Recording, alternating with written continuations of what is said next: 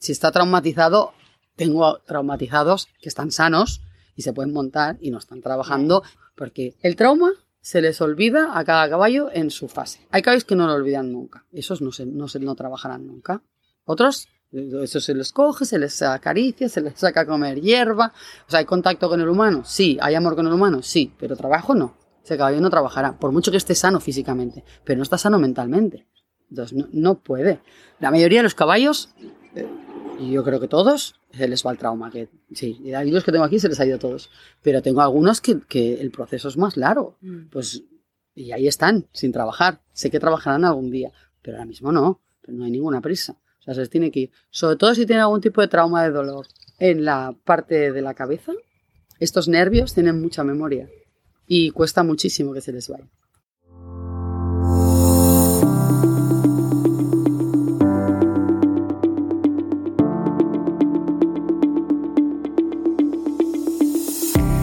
Hola a todos y bienvenidos a este nuevo episodio de The Modern Rider, el primer podcast ecuestre que reúne el deporte con el horsemanship.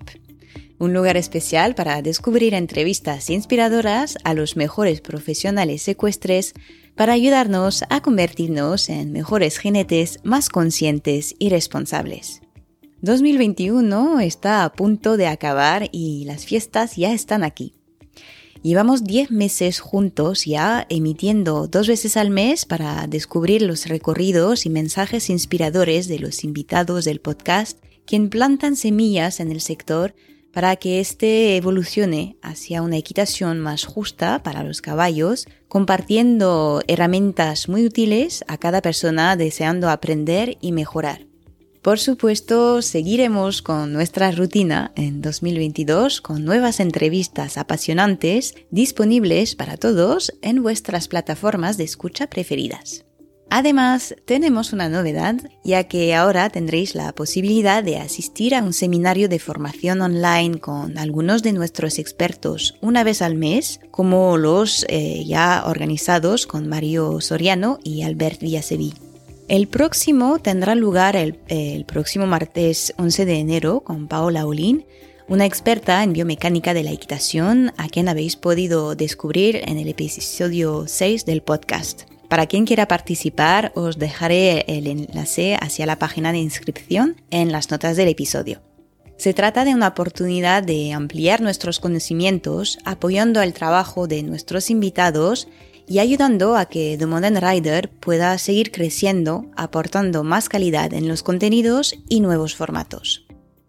Volvemos ahora con el episodio de hoy, el último del año, en el cual quise dar voz a una causa especial y a una persona con un gran corazón quien mueve montañas para ofrecer una nueva oportunidad a caballos en situaciones de abandono o maltrato aportándoles todos los cuidados en un entorno seguro y acogedor.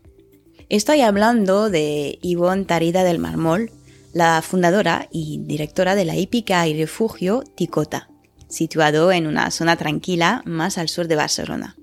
Al principio de los años 2000, esta mujer dotada de una gran sensibilidad con los caballos, reunió toda su energía y fuerza de voluntad con el objetivo de salvar a los equinos en dificultad. Desde entonces son decenas y decenas de caballos que encontraron su nueva casa en Ticota y tanto que cruzaron el camino de Yvonne y fueron adoptados por familias dedicadas. Con el tiempo, una nueva actividad se desarrolló dentro del refugio que sirve también de hípica, donde los grandes y pequeños pueden descubrir una nueva forma de montar y conectar con los caballos gracias a la doma natural. Iván nos cuenta con mucha pasión el desarrollo de la asociación, sus retos, sus logros y transmite su experiencia con los caballos como maestros. Gracias por reuniros con nosotros hoy, suban el volumen y poneros cómodos para escuchar esta nueva entrevista apasionante.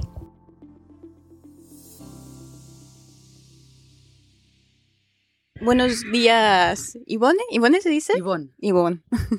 Muchas gracias por, por recibirme aquí en, en, Ticota, Ticota que es un, refugio, ya nos contarás. Os conocí a través de Instagram y me gustó mucho lo que por lo menos se podía ver ahí, lo que se intentaba transmitir. Primero por el gran trabajo que estáis haciendo por los caballos y los rescates y además por esta forma de, porque tenéis una escuela también, Sí. de, pues de enseñar la equitación y con las herramientas que usáis y creo que puede ser muy útil para, bueno, para un poco todos, ¿no?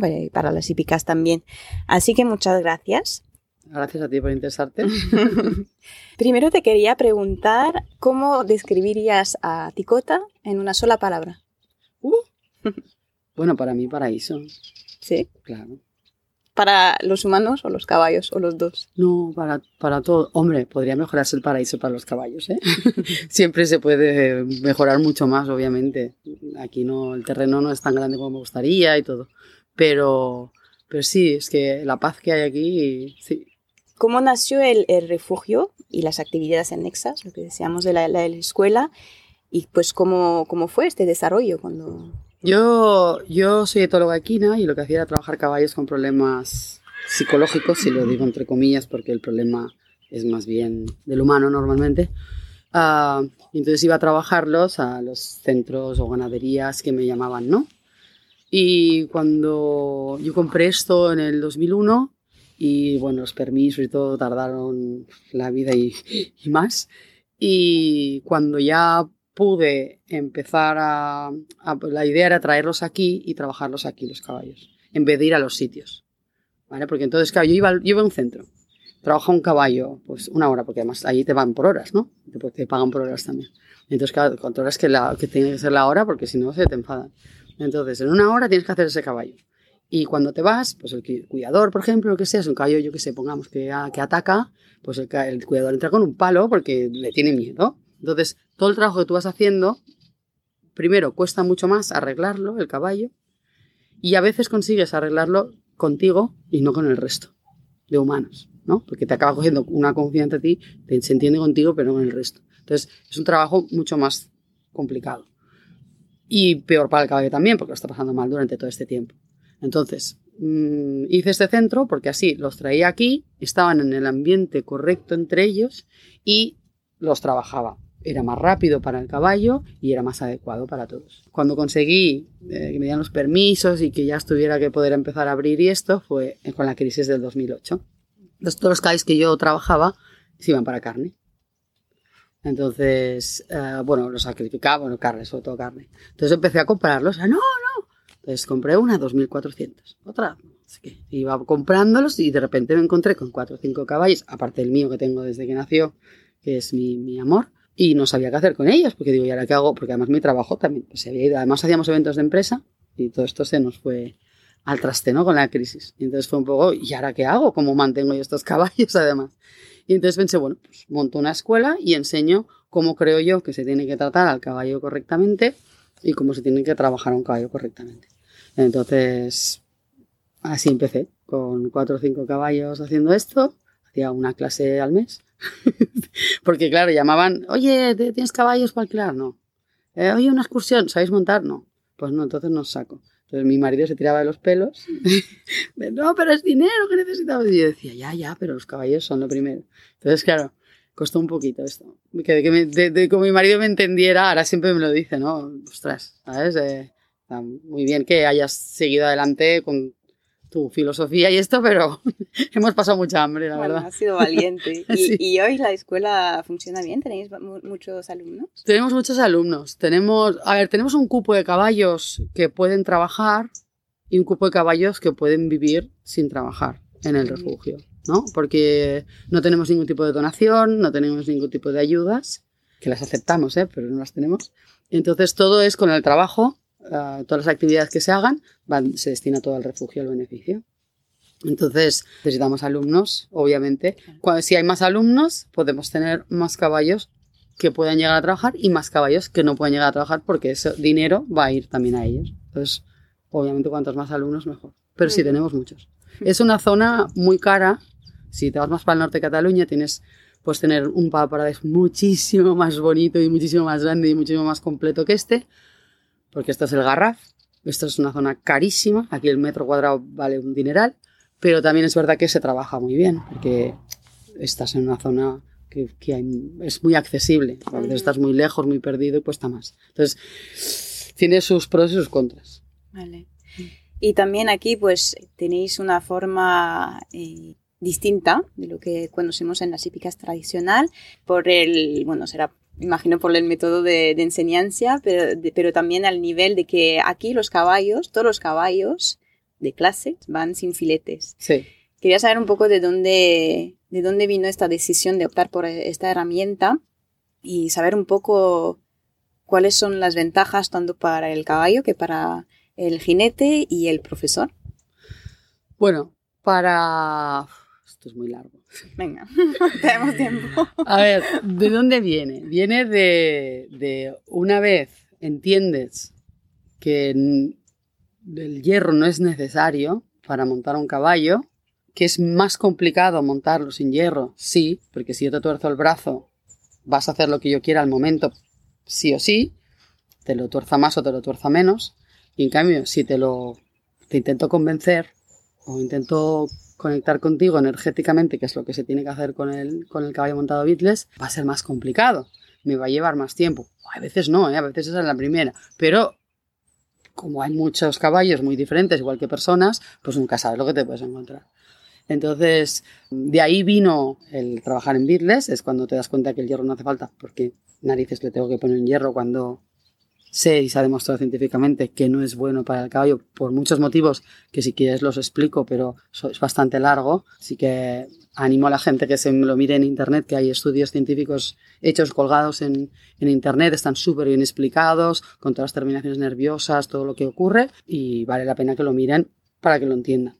¿Vale? Si quieres que te explique, te explico más. Al final te pregunto recursos, así que... Vale, perfecto. Perdona, me he perdido ya, no sé si tenía que... Me has pues preguntado... La, decisión, la decisión... de, estar, sí, la ventaja para el caballo es eh, no tener una cosa en la boca que para ellos su cerebro indica que, quieren, que tienen que comer, o sea que no les confundes, pueden respirar mucho mejor porque aparte de que no los llevas pasados de la vertical, sino que los llevas que pueden en su naturaleza respirar correctamente, no llevan nada que les obstruya, no llevan nada en la boca, que cuando un caballo ya sabemos que no puede respirar por la boca, tiene que respirar por la nariz y es más complicado comer y tragar y todo esto.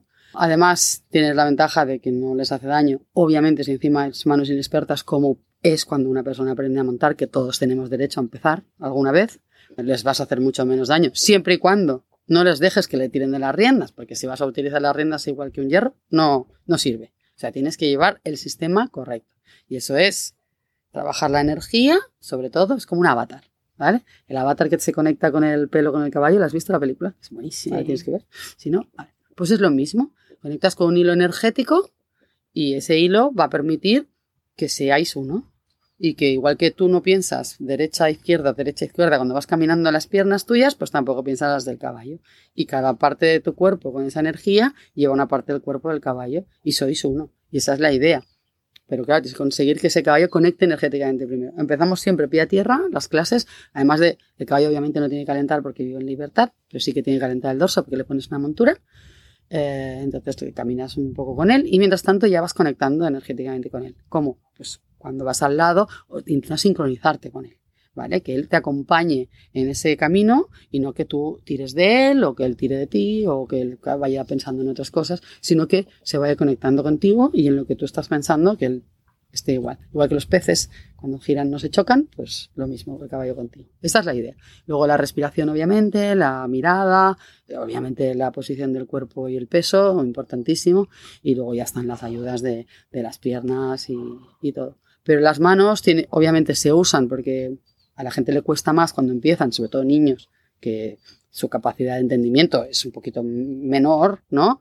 De, cosas técnicas, pues eh, que le puedas abrir la mano y explicarle que con esto el caballo va a girar hacia aquí, pues es más fácil que le digas la posición de los cuerpos, la respiración, pero tienen que ir haciéndolo todo, poco a poco. Vale. Y te hago preguntas que, que, seguramente pueden surgir de parte de personas que tienen hípicas y cosas que he podido escuchar o ver. Por ejemplo, hípicas donde todos los ponis llevan pelams porque, si no, porque no se quieren complicar, entre cosas que, que escuché, que imagino porque se sentirán más en seguridad para ellos mismos, para sus caballos y para los niños realmente es más complicado eh, tener una, una, clase en tanda con, con, niños con caballos beatles o es solo una cuestión de educación? Bueno, nosotros tanda aquí no hacemos, ya te lo digo. A ver, en los splice a veces sí, porque, bueno, montan muchos niños, hacen un poquito de paso y los ponemos más que en tanda en orden, para que estén más cómodos los caballos. Pero lo que son las tandas no lo hacemos. No, no me gusta la tanda porque lo que si, si, el caballo está en tanda siguiendo al de delante ya no está conectando con el jinete, con lo cual todo lo que te acabo de explicar no sirve de nada. Entonces tandas no hacemos. Complicado mm, no es que un caballo trabaje sin conocimiento en Beatles. El hierro, de hecho, o sea, hay, hay muchos más caballos que se han desbocado con un hierro que sin un hierro. Porque el hierro les duele y un caballo es un herbívoro que huye. Su, su, su defensa es huir cuando hay un peligro. Entonces, cuando algo le duele, ¿qué hace? Huye. Entonces, correrá más. Y tú le haces más daño, él correrá más. A veces le haces tanto daño que le paraliza ese dolor. Obviamente, si un león le pilla y le hace daño, al final lo paraliza también. Pero no es que se pare porque es un freno más seguro. Es porque le estás haciendo un daño tan insoportable que se para. ¿Vale? Pero eso no es lo que hay que hacer sin hierro, tú lo que consigues es que no tienes que tirarle para que pare. Es que es muy diferente. Y, por ejemplo, porque yo, te, sigo totalmente en esto, pero si me pongo en, lugar de una persona, porque al final, siempre o casi siempre, se ha hecho con, filete. ¿Tú qué crees de dónde, dónde fallamos en, este, en, esta, en esta forma de enseñar la equitación, de montar a los caballos. ¿Cómo podríamos ser más conscientes de eso? bueno, yo creo que las nuevas generaciones van siendo cada vez más conscientes. De todos modos, a ver, hay que entender que la equitación viene de la tradicional, que es la militar, que el caballo se usaba antiguamente como una herramienta, siempre se ha usado como una herramienta. Entonces, es ahora que se empieza a, a pensar en los sentimientos del animal, ¿no? Entonces hay que buscar una conexión con el caballo y no una herramienta en el caballo. Antes era una necesidad, era tu coche, era tu, tu medio de, ganar guerras, era, era todo esto. Entonces, que se te moría el caballo, pues te cogías otro, ¿sabes? Mm. Claro, no le daban este valor. Es normal, o sea, aquí cada uno, la evolución de la vida es la evolución de la vida, no, no puedes pensar en esto. Ah, subir por la izquierda, aquí subimos por la izquierda por la derecha, porque si yo te tiro el brazo todo el rato, del brazo izquierdo durante tres años vas a tener un dolor de brazo que vas a alucinar. Entonces, además hay que intentar no tirar y subirse en un taburete, pero bueno, esto es otro tema. Hay que subir por los dos lados por igual y bajar por los dos lados por igual. Ah, ¿Por qué se hace de la izquierda? Porque se llevaba una espada y obviamente si no, no puedes. Entonces, hay que entender que vamos evolucionando hacia adelante y obviamente mucha gente sigue la, la tradicional porque cree que es correcto y cada uno tiene que hacer lo que crea que es correcto pero por suerte, las, lo que te digo, la gente de las nuevas generaciones se va interesando más, igual que se interesa más por el ecosistema, que mm. nosotros nos hemos cargado todo, nuestras generaciones anteriores, pues ahora se, se preocupan más, pues también se preocupan más por el caballo, ¿no? Y cómo puedes hacerlo para que el caballo... Ah, nosotros aquí hacemos las clases, no solo son montadas, o sea, hacemos clases pie a tierra, montadas y con riendas largas, tanto en libertad como hacemos uh, mountain trail, que es, uh, bueno, no sé si lo conoces. Mm. O sea, hacemos de todo. Y ya te digo, hay caballos que no se montan nunca porque no les gusta. Uh, otros caballos que se montan.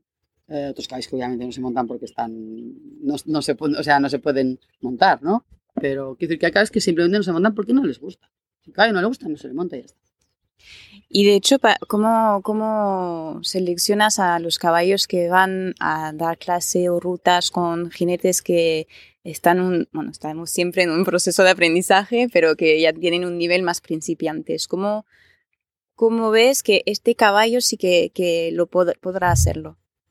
Bueno, nosotros si no saben, no saben, eh, no salimos de ruta, porque le, puedes hacer daño al caballo sin querer Y en cambio en una clase yo, como estoy por ti, te estoy controlando, pero si yo voy delante con el caballo de guía, no, no puedo tener a alguien detrás que igual está haciendo algo que no, sin querer, Mm. ¿sabes? Entonces son cosas que no nos gustan. Pero luego la elección de los caballos para, pues para principiantes, para niños o lo que sea, eh, sirviendo un poquito con el carácter de, si tú que es un niño muy parado, lo que sea, pues escoges un tipo de caballo que sabes que va a conectar. Son mis niños, yo los conozco a mis caballos, es como decir, ¿cómo sabes que tu hijo es así? Pues mi hijo es así porque es mi hijo, ¿sabes? Yo sé perfectamente, pues es lo mismo, ¿no? Ya conozco el carácter y sé con quién va a poder congeniar más o menos. Esta es la manera que tenemos de elegir.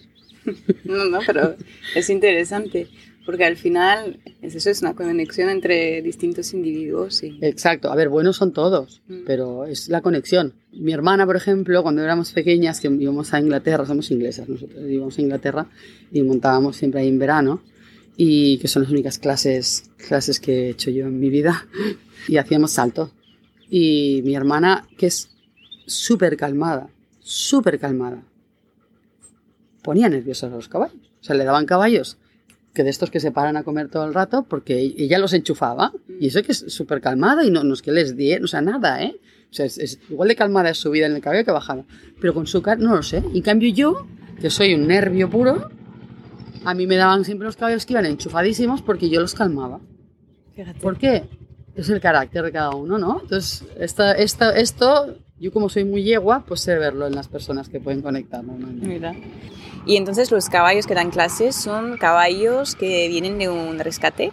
Sí, los caballos son todos rescatados. Algunos he pagado para rescatarlos en- al principio y otros ya son caballos, sí, que necesitaban generalmente...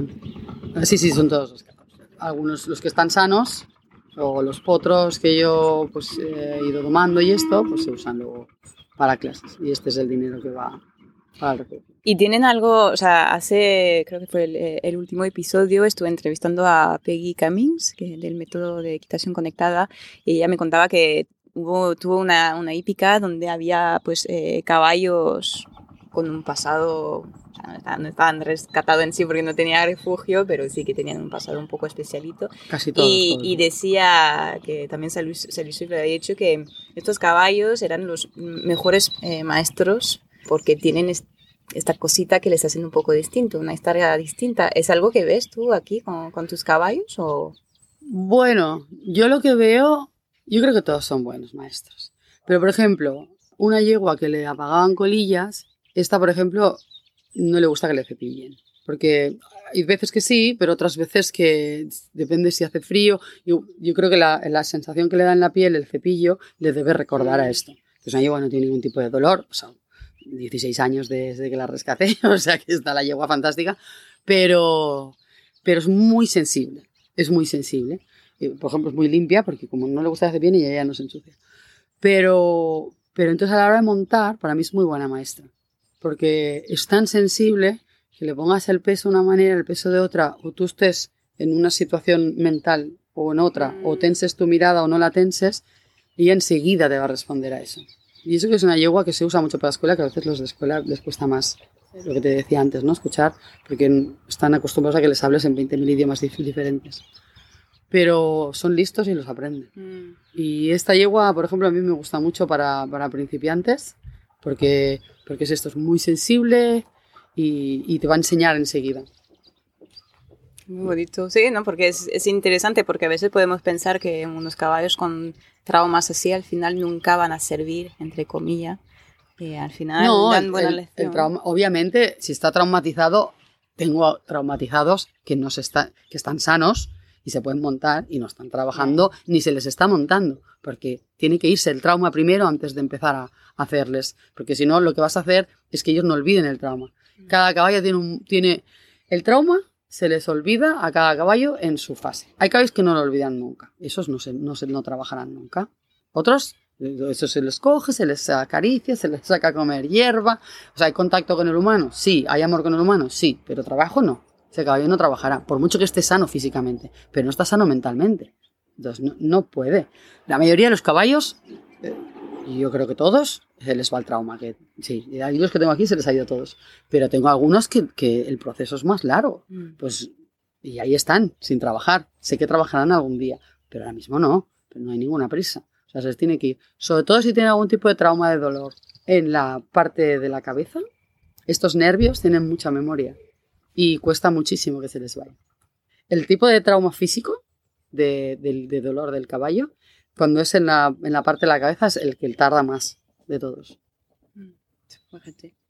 Y tú, hablando de, de, ti un poco, ¿nos podrías contar un poco tu, tu, recorrido con los caballos? Sí, bueno, yo, mi madre dice que yo decía caballo antes que mamá, y yo no lo sé esto, esto lo dice ella. Uh, en mi casa nunca han sido de caballos ni nada, ni mucho menos. Ah, ¿no? No, no, no, no. Y yo siempre he tenido una obsesión, pero una obsesión, era una obsesión que no se sabe dónde ha salido.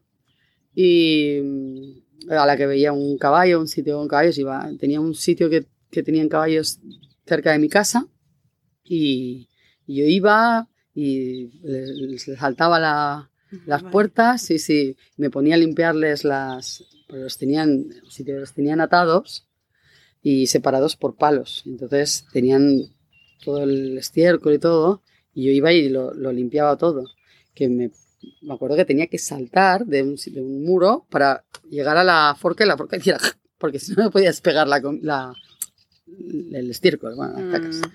Y luego me decían, no, salían cucarachas, salía todo ahí. Y me decían, no, no, que déjalo, tienes que dejar para que estén calientes los caballos. Claro, es lo que te digo. Pero ellos, ellos cuidaban a esos caballos. Ellos querían mucho a esos caballos. Simplemente hay un desconocimiento de lo que crees que puede ser bueno o no para el caballo. Ellos estaban convencidos de que eso les iba bien. Y yo veía normal que el caballo estuviera atado. Pero les decía, pero ¿y por qué no lo soltáis? Que no estarán más cómodos. Pero claro, ellos te enseñan que no, que es así como tiene que ser.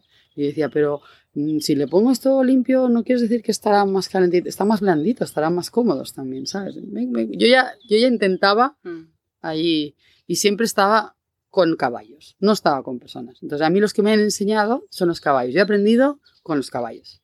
Entonces yo me iba, paseaba a los perros de este sitio, que tenían 20.000 perros también atados ahí, y me los llevaba a pasear horas y horas y me llevaba un potrito. Y el potrito iba como un perro más, suelto conmigo a todos lados, pero oye, que iba al pueblo, iba a todos lados con el potro. Eso a mí es lo que creo que me ha llevado a, a luego me vas haciendo, ¿no? Esto he trabajado, siempre he trabajado, trabajado de, de lo que sea para, para, aprender o para poder montar, ¿vale? O para poder estar con caballos, porque en este caso no montaba, estaba con los caballos. Luego ya montaba, luego ya, ya se ha ido haciendo. Y luego fui vivir en Estados Unidos, también he estado con, con otra gente ahí también. Bueno, he estado con casi todos los de Doma Natural de importantes que han empezado, que entonces no lo eran, o no eran tan conocidos, que ya tengo una edad. Pero, pero bueno, he tenido la suerte que he aprendido casi todos ellos y, muy bien. La verdad es que estoy muy contenta. Luego estuve en Inglaterra también, aprendí con Sally Sweet. O sea, estoy aprendiendo con los que ahora dices, hostia, mira, qué suerte he tenido, ¿no? Que he sí, aprendido sí, con sí. estos. Pero luego, los que realmente te enseñan son los caballos. Sí, o sea, es muy... La forma que tuviste de, de aprender es muy intuitiva. Sí, pero es que yo creo que es... Obviamente tienes que aprender luego, ¿eh? Pero luego ya aprendes, aprendes, aprendes, aprendes. Pero el aprender, o sea, yo para mí, el venir aquí, sentarme donde están todos los caballos, observarlos, yo siempre lo digo, o sea, está muy bien que, que te vayas a observar caballos en la naturaleza, eh, caballos ferales, es importantísimo. Y si no lo vas a hacer en, en persona, míralo en documentales y en, en, en, YouTube, en las redes, está lleno de esto. Puedes hacerlo. Pero no es lo mismo un caballo feral que un caballo doméstico. Por mucho que tú quieras que el caballo doméstico viva más o menos como tendría que ser feral, no lo es. Porque un caballo feral no tiene contacto con el humano. Entonces, todo esto, yo creo que es muy importante observar también al caballo doméstico. -huh. Porque las reacciones que tienen entre ellos no siempre son las, las que se esperan en el, Perdona que aquí hay de todo, hay petardos. Uh, las que se espera de un caballo doméstico, ¿no? Tienen reacciones diferentes. Mm. Entonces está muy bien estudiar también el, el, caballo doméstico y sentarte y observar, observar y observar. Eso, o sea, observar para mí es lo más importante. Es verdad, a veces lo que, lo que nos falta un poco, que queremos siempre hacer, hacer y, sí. y al final no, no tenemos, eh, tomamos el tiempo de, de parar. Exacto. Observar, escuchar y, y ver un poquito mm. como, como, lo que van haciendo. Y así es como creo que se aprende más. Y al nivel del, de, pues, de los rescates y, y, y tal, lo que hacéis con, hacéis con el, el refugio, eh, ¿tienes un recuerdo así o más, una historia más emocionante, impactante Ah, bueno, impactantes para mí todas. La época del, del 2008 fue horrorosa, horrorosa. Yo llegaba llorando a casa cada día. Mi marido me decía, Esquibón, y me, me decía, te está, te está cogiendo eh, síndrome de Slinder. ¿Has visto la película La lista Sí, de sí, Slinder? sí. Porque era, es que podría haber salvado uno más. Y bueno, me voy a que me lo pasó fatal yo con esto. Mi marido siempre me decía, o sea, no puedes salvarlos a todos, ¿sabes? Y era desesperante, porque claro, ganaderías con 600 potros y los 600 potros iban para carne. ¿Cómo voy a colocar 600 potros? ¿Sabes? Era horroroso, era, horror- era una época horrible. Entonces yo lo pasé muy mal. Pero quizás la... Una de las... Una, es que son todas impactantes, pero quizás una fue porque fueron muchos de golpe y fueron unos caballos que estaban en el Montseny y estaban en una finca de, de hecho es una ganadería, o era una ganadería muy importante española que ha ganado muchos premios y se fueron y los dejaron allá.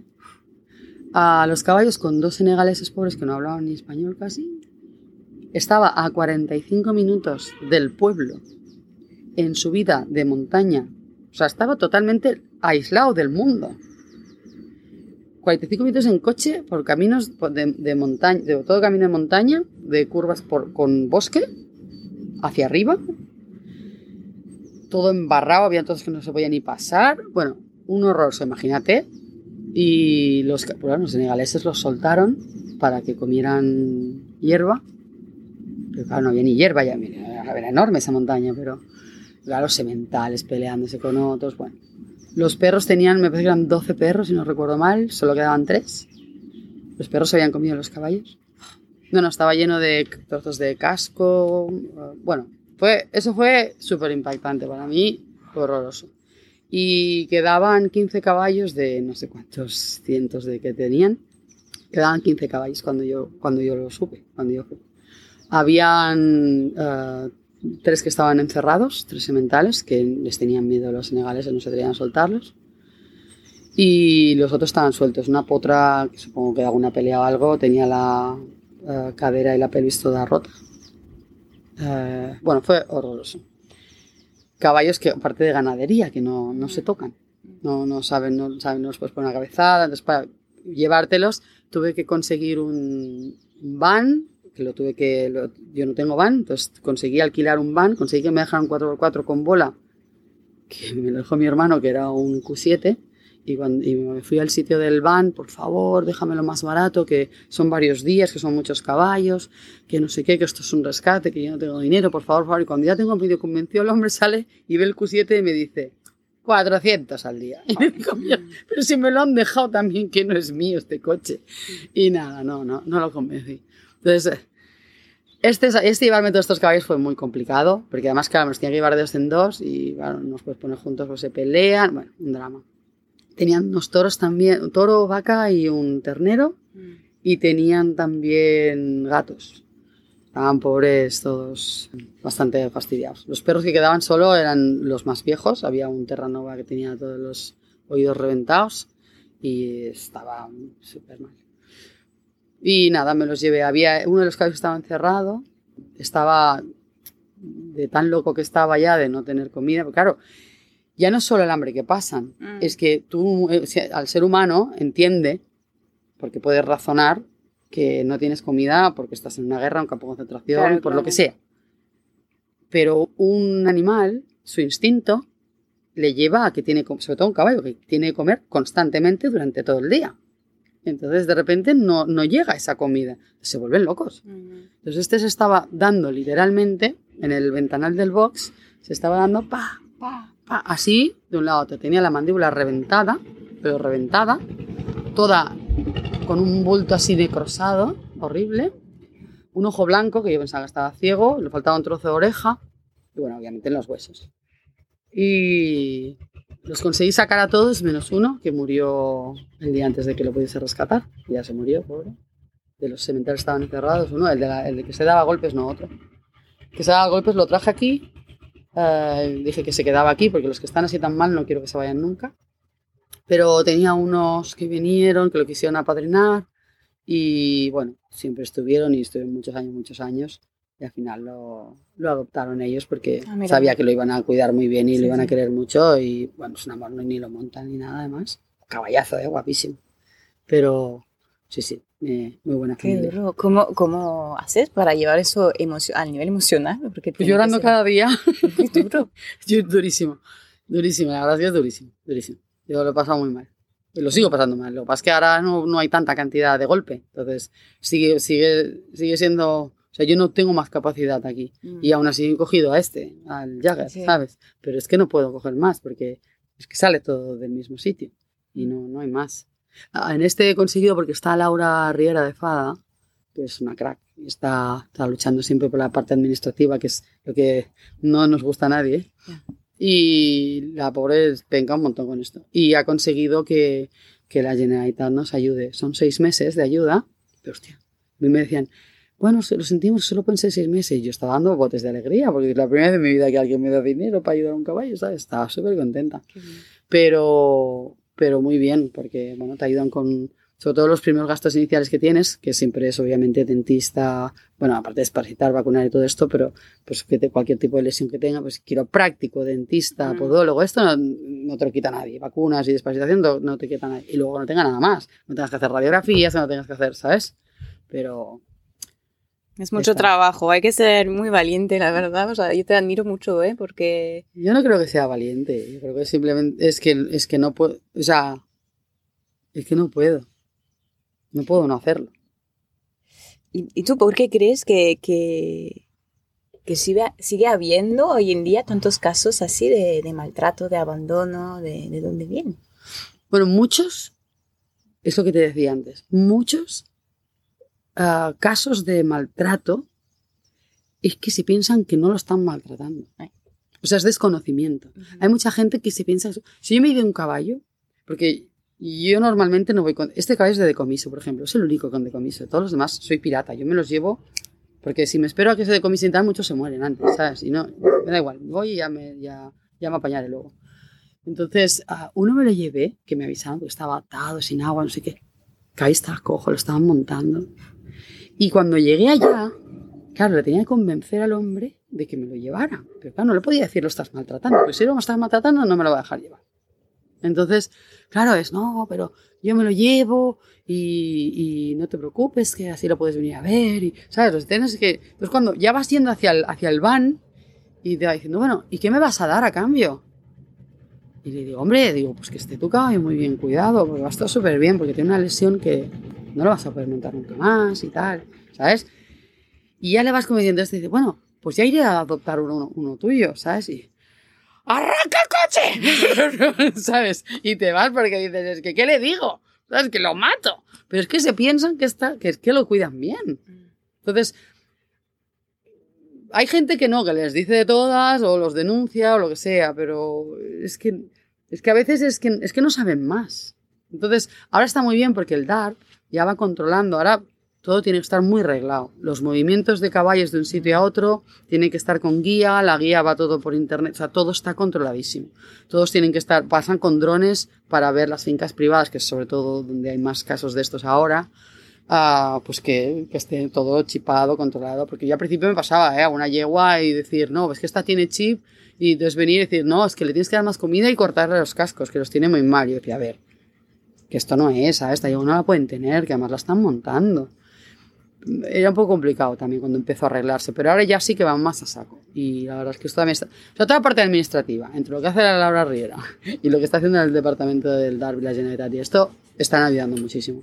Porque si no van desde arriba un poco ayudando, desde abajo no se puede hacer. No se puede hacer más, porque... ¿Sabes? Y es lo que te digo, mucha gente... Luego hay el- las otras personas que simplemente pues el animal no lo consideran que tenga unos sentimientos o unos derechos y, y les da igual. ¿no? Porque a pagarle colillas a un caballo hay que ser muy mala persona, pero claro, si también lo hacen con sus hijos. ¿Sabes? A mí la gente me dice, ¿pero cómo, le puedes hacer- ¿cómo me puede hacer esto a un caballo? Bueno, es que si también se lo hacen a los niños. Claro, hay gente que no, ¿Sabes cómo, no se- cambiarán nunca. ¿Cómo puedes tener un hijo? Ya no a un niño, porque ¿cómo se puede hacer a un niño? Pero ¿cómo puedes hacerlo a tú? A tú? Es que es brutal, es que yo, a mí no me entra en la cabeza esto, pero claro, hay gente así. O sea, hay gente de todo y para todo. ¿Y todo. tienes algunos casos de, bueno, entiendo que hay muchas personas que no cambiarán, es así, y que aceptarlo de una forma o la otra, pero ¿Has tenido algunos casos, a lo mejor, de, alguna experiencia con una persona que viendo eh, o tu trabajo o hablando con él, se dio cuenta o por lo menos tuvo un interés de intentar cambiar de punto de vista o... si te refieres a puntos de vista a nivel gente normal, sí. O por lo menos que, ha servido de lesión. Ah, para... Lección... Lección, si es, te refieres cuando, son, cuando tienen un cabello maltratado, ¿no? Mm. O lo abandonan o algo. Lección, cuando les cae una multa es cuando más aprenden. Esto también te lo digo. Eso es verdad. Y la Laura Riera, por ejemplo, que te la menciono todo el rato, pero porque es la parte que, la que lleva más la parte esta. Ella se enfada mucho si, si no denuncias o no, porque tiene razón, es verdad. Luego la gente sale impune. Pero, pero a veces, pues lo que te he dicho no es fácil. Entonces, lección sí, es verdad que cuando les castigas con algo económico o les quitas su más preciado tesoro, que en el fondo son los caballos, aunque los tengan así mal cuidados, ah, pues es una lección. Pero muchos son reincidentes la mayoría vuelven a tener caballos. Ahí tienen que, o sea, ahí tiene que estar mejor reglado y no permitirles tener caballos otra vez. Esta gente no puede tener a su cargo caballos porque no saben. Y no, no, no ven más allá. Entonces, eh, les duele porque les has hecho pagar dinero, les has quitado esto. Pero no. Ahora, gente que, que ve el mundo del caballo de una manera y lo entiende de otra, hablando con ellos y esto, claro que sí. Pero gente que ha maltratado a su caballo, aunque sea inconscientemente, no, no aprenden. Esto es gente. O sea, una persona que para mi manera de ver usa hierro, que yo creo que no lo tendría que usar, no es corta de miras. Es una persona que, que entiende que no está maltratando al caballo por ponerle un hierro. ¿Vale? Ah. O sea, obviamente una persona que está maltratando a su caballo porque, porque lo está matando de hambre literalmente o le está pegando palizas todo el día, no, no van, o sea, es corta de miras.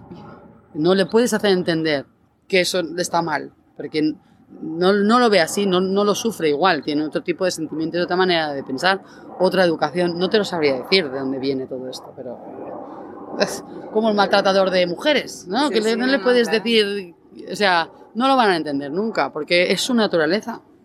Es que sí que tendrían que, imponer un tipo de licencia para tener un caballo. Bueno, yo creo que hay que tener licencia para ser padres y hay que tener licencia para tener animales. Esto ya te lo digo. porque son cosas que son seres vivos y sí, sí, sí no cualquiera puede... bueno, ahora con el rega que tienes que tener, teóricamente, te tienes que pasar una serie, una normativa. De momento no se pasa suficiente, poco a poco yo creo que se irá haciendo cada vez más. Yo creo que se, ha avanzado muchísimo aquí, muchísimo, y creo que, se, que poco a poco se irá avanzando más. Ah, y pues quizás, no sé si tendrás que hacer un examen como de conducción, pero sí que quizás pasar una serie de, de pruebas, ¿no? De, de, vale, tienes todo esto, pues correcto, si no, no. Esto sí que ya te digo, poco a poco se va haciendo. Yo creo, yo creo que sí, que por ahí vamos. Mejor. Sí, pero no es fácil controlarlo, porque lo mismo que los concursos, eh, si le hacen rol cura a un caballo, no se, no se está eh, penalizando, mm. pues hay cosas que todavía no se penalizan al tener un caballo un propietario. Sí, bueno, por lo menos creo que lo que, eh, por ejemplo, lo que pasó durante los Olímpicos en el pentatlón, sí creo que... Vamos, vamos por buen camino, es lo que te digo. Mm. O sea, vamos por buen camino, falta mucho aún. Mm, sí, sí. Pero, pero vamos por buen camino. O sea, pero ves, esta gente que tiene este caballo, que seguro que vale una millonada y que lo, y que lo quieren mucho, no consideran que lo que le están haciendo es incorrecto. Entonces, si no se penaliza, nunca lo van a entender. ¿Sabes? Al, irlo penalizando, porque claro, si no, si, si los jueces lo valoran bien, ellos también, o sea, es todo todo tiene que ir acorde, porque si no es cuando vamos mal. es, el problema, yo creo. ¿eh? Esto es mi manera de verlo, obviamente, cada uno tiene su opinión. Pero para mi manera de ver es así. Sí, sí, cierto. ¿Y cómo ves el, futuro aquí en Ticota? Ay, a veces lo veo muy negro. ¿eh? cuesta mucho, cuesta mucho. Pero no, yo espero que podamos seguir ayudando a caballos, sobre todo, y ayudando a personas a entenderse con los caballos, que es la, la idea. ¿Cuál es el, tu, tu, reto, por ejemplo, lo más importante hoy en día para, para que todo vaya? Yo ahora mismo uh, el reto que tengo es poder conseguir que se homologuen cursos Beatles. Ah, cursos de formación, cursos, o sea, para mí esto es un reto bastante importante. Creo que hace mucha falta, porque si no, siempre somos los come hierbas, ¿no? Los que estamos con, con Beatles y esto, y no entramos en el mundo de aceptación general de los caballos, no sé por qué, porque nos preocupamos de los caballos, queremos a los caballos y conectamos con los caballos, porque no podemos estar en el mundo de las hípicas, ¿no? Entonces, esto es mi reto, y que haya más hípicas con, con Paddocks Paradise o lo que puedas hacer dentro de lo que es un Paddock Paradise, porque yo no tengo un Paddock Paradise en verdad, ¿eh? O sea, Paradise necesita más, más kilómetros, necesita más cosas que yo no las tengo, ni las puedo tener, y he cogido más terreno, tengo más hectáreas y todo, pero no es fácil. Pero bueno, dentro de lo que puedo les doy la, la vida que, que, Mm. que van necesitando, que es en compañía, que, que haya más gente así y más, más centros así. Sí, al final el límite, que esta frontera imaginaria que, que tenemos entre, eh, o sea, que, que nos hemos eh, casi inventado, no sé, entre, porque el Doma Natural va solo con Beatles y Barefoot y todo ahí, Happy Flower y un poco hippie, y los demás que son hípica que sí que montan y tal, cuando no es así, No. o sea, e inclusive yo veo, y lo estuvimos hablando con, en el episodio con Beatriz Ferresat, que es eh, una olímpica, Sí, y cada semana viene un- una mujer que, que hace Parelli, sí. es alumna de Parelli, que viene cada semana. Y es doma natural. Y estamos en un entorno de competición. Entonces no, no tiene que haber una frontera. No es porque hay una forma y Bueno, lo bueno, es que creo que se va... Monty Roberts ayuda mucho a los caballos de, Sí, de sí, carreras. se ve todavía más. porque, porque bueno, ha conseguido, ha creado una herramienta para que no le peguen con la fusta, Mm. ha, ha creado un sistema para que el caballo entre tranquilo en el, en el cajón. Conste que yo no estoy de acuerdo con las carreras de caballos. Pero eh, dentro, es lo que te digo, es que no te puedes poner en contra. O sea, dentro del mundo va mejorando esa calidad de Es vida. abrirse. Claro, va mejorando. Pues él ayuda mucho, por ejemplo, a esto. Entonces, todos, todos se tiene que, que unificar, yo creo. Tú coges este camino el otro, pero, pero tenemos que ir unidos, no, no peleados, ni mucho menos. Y cada uno puede aprender en uno de- del eh, otro. al exacto. final. Y luego, bueno, también se tiene que quitar la utopía esta de... Eh, me he encontrado mucho, ay, este caballo. Sí, bueno, eh, ahora, ahora ya no hago nada con él, ahora hago cuatro tonterías, eh, así, lo, lo montón doma le hago doma natural. Digo, la doma natural no son tonterías, la doma Mm. natural es mucho más complicada. Lo que pasa es que cuesta muchísimo llegar a ello, pero no es quitarle el hierro y ya está, la doma natural. Eh, por hay, Dios. una, hay, hay- esta imagen de, de la doma natural como es eso, es como un plan, le pongo una, una cabeza de, de, de Y cuerda y ya estoy haciendo doma, doma natural, cuando no, no es eso, es, es todo un método, todo un en- entendimiento del caballo y que lo puedes usar eh, eh, tierra como montado, con, como... O luego la gente que dice que doma natural no es un antagonismo, porque si es doma no puede ser natural. Y bueno, habrá que ponerle algún nombre, quiero decir que tampoco... Sí, es un nombre. Exacto, es un nombre. Llámale como quieras. ¿Y de qué sois los, los más orgullosos aquí en Ticota? De haber ayudado a muchos caballos. Mm. Yo es lo que más me, me emociona, la verdad. Haber ayudado, haber salvado a muchos caballos. Pues Muchos. enhorabuena, la verdad, porque les tengo aquí algunos en el- delante y, y son caballos que, que se ven muy sanos, eh, Mucha paz. bien musculados y Mm. bien, la verdad que por eso, la verdad que enhorabuena de verdad. Gracias. Estamos llegando al final de la entrevista. Te voy a hacer las preguntas que suelo hacer a, a cada invitado. Vale. La primera cosa que te quería preguntar es si te gustaría cambiar algo de tu trayectoria hasta ahora. Hombre, yo cambiaría mucho todo lo que hice con mi caballo mal. Mal, porque yo lo erré con nueve, nueve meses. eh, porque era, tenía una mano un poco abierta y me dijeron que. Y me he dado cuenta de lo malo que son las herraduras luego. Ah, lo he montado con hierro, aunque era un filete de oliva y tal, pero lo he montado con hierro y me hubiera gustado no, no domarlo simplemente. Tiene 25 años mi caballo. Ya. Ah, hubiera hecho muchas cosas diferentes. Intenté no castrarlo porque para mí castrarlo era antinatural y con eso, con- por culpa de eso tenía que vivir encerrado en un box. Porque pf, cuando veía un pony, cada mi caballo mide metro ochenta la cruz. Entonces cada vez que veía un pony y, y era todo, todo de miedo. Esta, esto, esto que he hecho con mi caballo me hubiera gustado hacerlo diferente, pero bueno, no tenía los conocimientos que tengo ahora y no lo he hecho.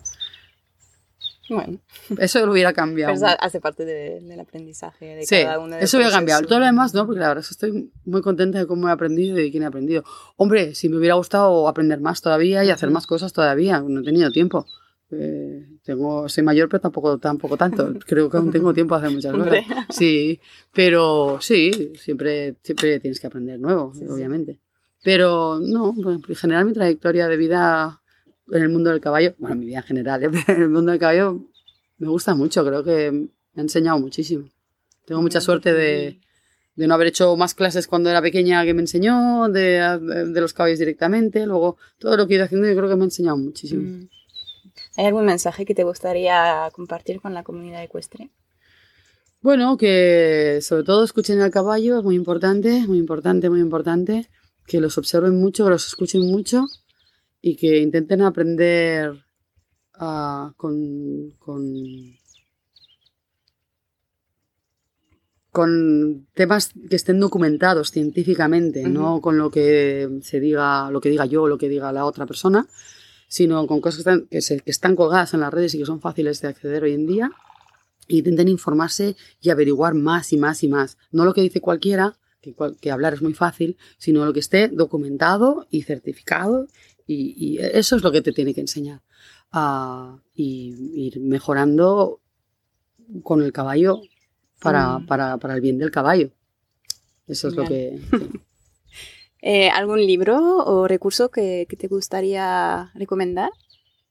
Bueno, hay muchos libros. Quizás para la gente que monta me gusta muchísimo Sally Swift, obviamente, Mm. yo estudio con ella, y me gusta mucho todo lo que es la equitación centrada de esto, creo que es importantísimo. Creo que cualquiera, seas olímpico o hagas doma natural, o- da igual, tiene que saber la, la equitación centrada, cómo se tiene que sentar uno encima de un callo, que nos están aguantando encima, y, y hacerlo bien, obviamente. Esto yo creo es importantísimo. Yo este libro lo recomendaría siempre. Sí, ha sido, ya recomiendo un par de veces porque sí creo que hace, hace parte de los libros que tenemos. Cada gente tiene que tener, tener en su biblioteca. Sí. Luego, obviamente, todos los libros de Lucy Riz, que ha estudiado Sí, muchísimo todo esto.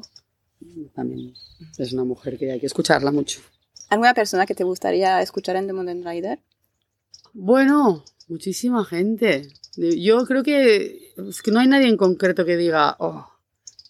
Yo creo que, que todos pueden aportar cosas interesantes. Obviamente me interesará mucho más lo que tiene más afinidad con lo que yo pienso, ¿no?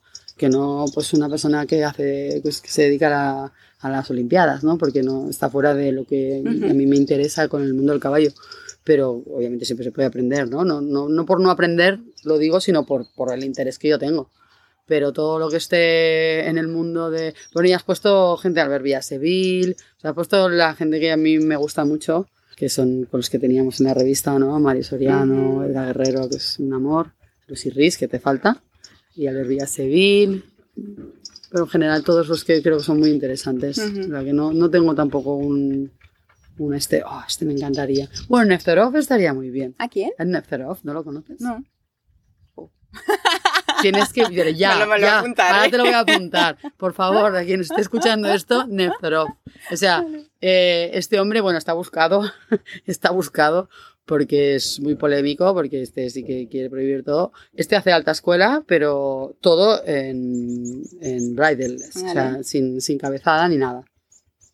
Es una pasada. Y este es el que ha hecho la mayoría de estudios de lo que la, lo que la presión que se ejerce sobre el caballo montado, porque es mejor montarlo con montura, cuánto tiempo le va bien montarlo con montura, cuánto tiempo no le va bien que lo montes en una montura, qué tipo de montura, las, el beadless, el por qué.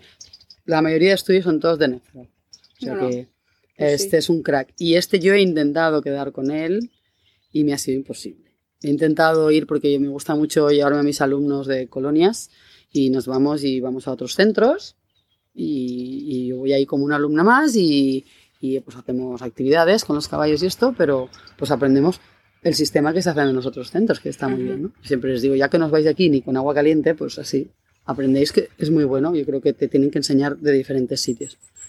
Siempre y cuando sea endoma natural, que es lo que hacemos nosotros, obviamente. Y en el cerebro he intentado mil veces también y esto y no, no lo he conseguido. Este sí que estaría muy bien. Bueno. Es ruso y la última vez vivía en Inglaterra, ya no dónde vive. Ah, pero me suena, creo que, me, que he visto alguna... Tienes que haber visto, seguro. Sí, sí, que se viste mucho en, en negro también, ¿no? Sí. Ese, sí, vale, sí veo quién es. Sí, sí. Última pregunta. Sí.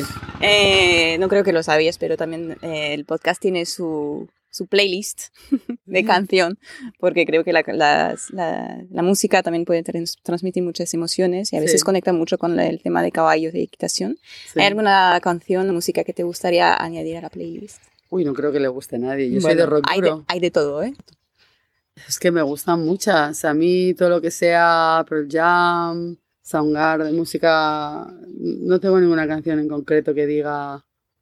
La verdad es que ahora mismo no se me ocurre una Bueno, no pasa nada. Se me ocurre una si Manson que no, no, no, para la playlist, no, de Beautiful People, que es un poco bestia. No, esta no, ya te, ya te, ya te la digo Vale, cuando se me ocurra. Ahora mismo me pillas así.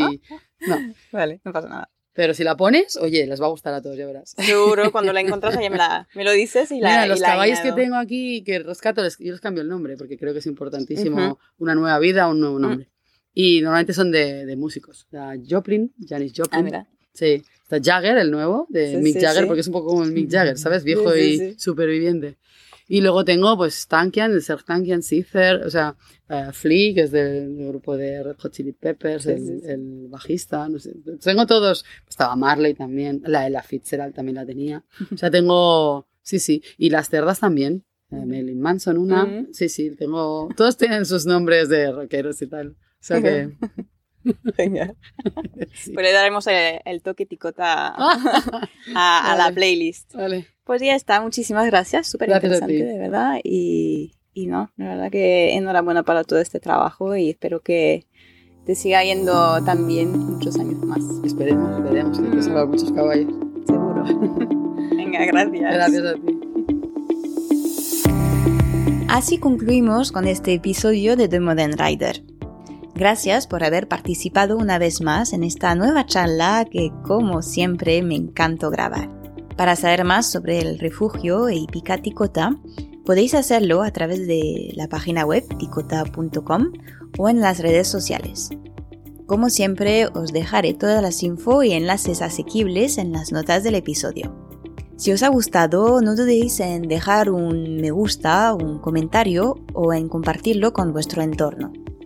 Aprovecho también para recordaros que quien pueda colaborar con The Modern Rider puede hacerlo con una aportación de vuestra lección de forma segura y sencilla a través de la página creada en tipi.com. Es una forma de participar e impulsar el proyecto para que siga creciendo de forma independiente, aportando más calidad en los contenidos y nuevos formatos. Gracias otra vez por compartir vuestro tiempo con nosotros hoy. Os deseo unas muy felices fiestas y nos escucharemos dentro de dos semanas para descubrir una nueva charla apasionante con... Pues quedamos en el próximo episodio para descubrir a nuestra nueva invitada.